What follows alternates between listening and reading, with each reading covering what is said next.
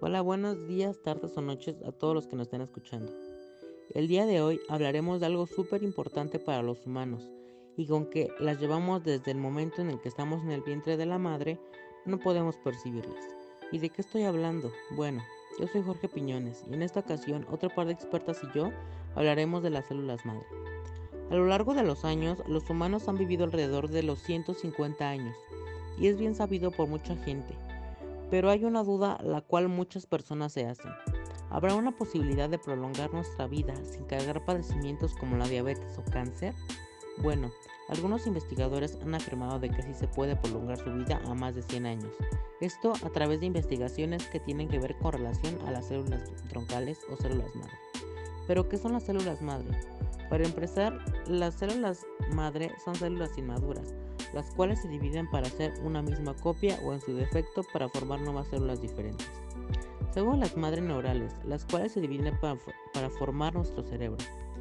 El mayor interés de esto es que tiene la capacidad de reemplazar o generar todos los tipos de célula. Sin embargo, existe una controversia que desafortunadamente está provocando pánico en las personas.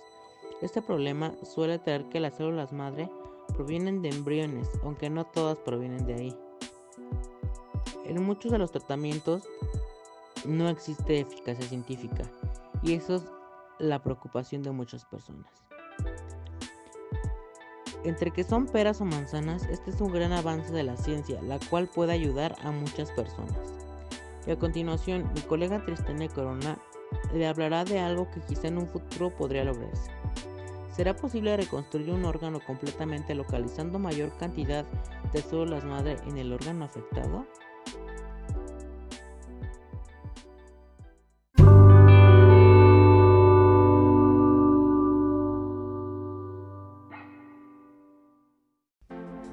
Se sabe que al nacer se quedan en algunos órganos y lugares localizados una cantidad limitada de células madre o también llamadas células órgano específicas. Estas células pueden regenerar alguna pequeña parte de algún órgano en el lugar que se encuentren, con la excepción de que no podrán regenerarlo si se daña una gran parte del tejido.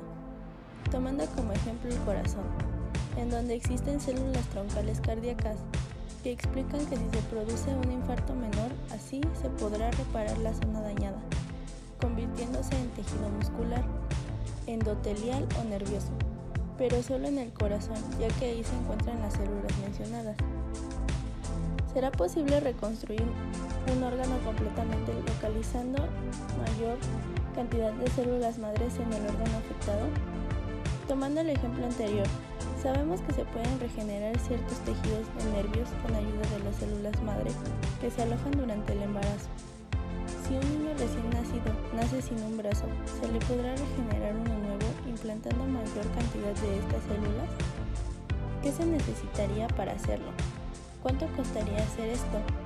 Estas aún son preguntas sin respuesta, pero sin duda con los avances que hemos logrado con la ciencia y con la ayuda de grandes científicos, sin duda estas tendrán respuesta pronto.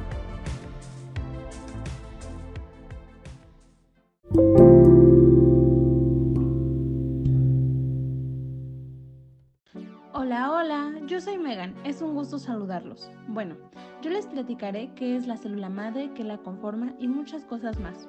Una célula madre es una célula que tiene el potencial de formar muchos de los diferentes tipos de células encontradas en el cuerpo.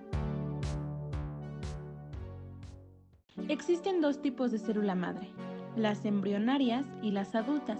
Las embrionarias se tiene el potencial de formar un individuo perfecto y las adultas solo pueden formar ciertas células especificadas.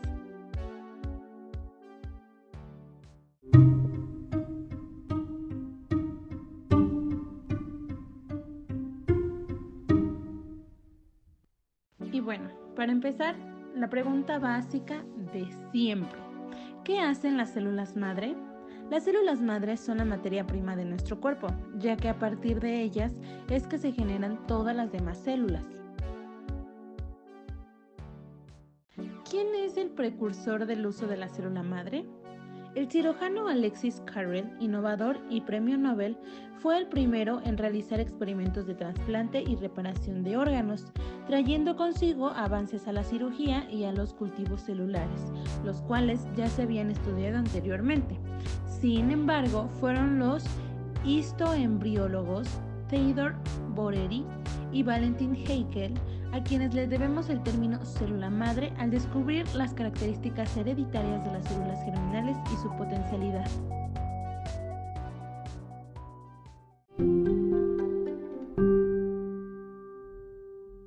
¿Por qué hay tanto interés en las células madre? Bueno, tienen un enorme potencial para tratamientos médicos nuevos. Se han hecho estudios que comprueban que gracias a las células madres se pueden llegar a comprender mejor las enfermedades. ¿Pueden creerlo? Las células madre también son usadas para probar la seguridad y la calidad de algunos medicamentos, lo que ha permitido un gran impacto en el desarrollo de los fármacos. ¿Dónde se originan las células madre? Las células embrionarias, como su nombre lo dice, provienen de embriones que tienen de 3 a 5 días de vida. En esta etapa, el embrión cuenta aproximadamente con 150 células en su etapa de blastocito. Las células madre adultas se encuentran en cantidades más pequeñas y las podemos encontrar en tejidos adultos como la célula, o sea, la grasa. También existen madres perinetales, las cuales se encuentran en el líquido amniótico, así como en la sangre del cordón umbilical. Estas sirven para identificar anomalías en el feto de manera temprana. ¿Cuáles son las posibles adversidades de implementar el uso de células en seres humanos? Otro punto es que no han logrado del todo el crecimiento de dichas células. También el hecho de que en algunas ocasiones el cuerpo puede identificar a las células madre como un cuerpo extraño y enviar respuestas inmunitarias. ¿Qué beneficios se han demostrado con el tratamiento de células madre? La renovación de tejidos u órganos no saludables es procedimiento alternativo para aproximadamente 70 enfermedades y padecimientos, entre ellos para regenerar huesos y tratar la periendotis, que es la pérdida de dientes de manera prematura. Otra de las ventajas de las células madre es que es muy poco probable que se pueda generar rechazo, ya que las células se obtienen de manera directa del propio paciente. Desafortunadamente, solo algunos casos han sido totalmente efectivos, como el tratamiento de enfermedades cardiovasculares.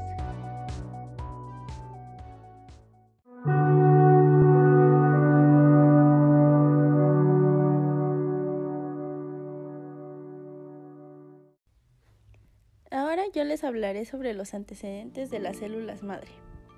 La historia de la investigación en células madre adultas comenzó hace unos 50 años en la década de 1950.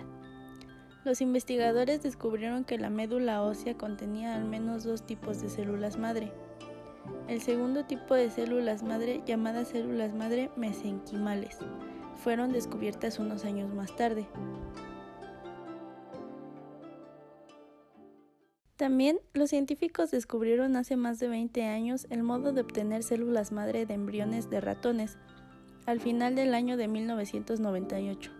Y después de intensos trabajos de experimentación, un grupo de investigadores de la Universidad de Wisconsin consiguió el primer cultivo de células madre embrionarias humanas. A partir de este momento, las progenitoras celulares han sido presentadas como la gran esperanza terapéutica del nuevo siglo. Bueno, y a todo esto se les presupone un destino lleno de aplicaciones que van desde patologías neurodegenerativas como la enfermedad de Alzheimer o de Parkinson, hasta la fabricación de tejidos y órganos destinados al trasplante, pasando por la diabetes y los trastornos cardíacos.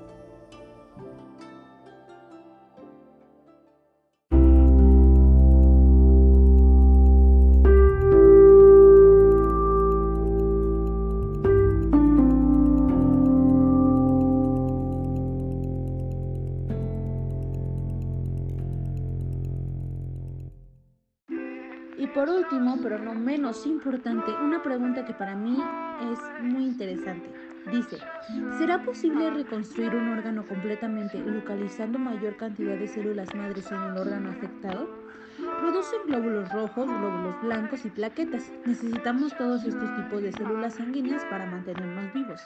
Se pueden realizar trasplantes tras el nacimiento. Prácticamente todos los tejidos conservan una reducida cantidad de células troncales, como una especie de material de reserva para renovar o reparar el tejido en cuestión. Por ejemplo, en el corazón tenemos cuando menos tres tipos de tejidos, formados por células musculares, endoteliales y nerviosas.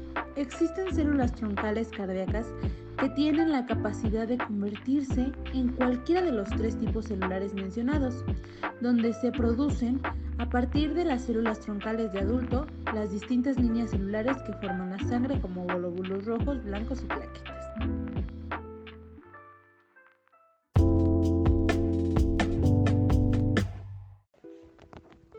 Bueno, ya ha llegado el momento de despedirnos. Eso ha sido todo por el día de hoy.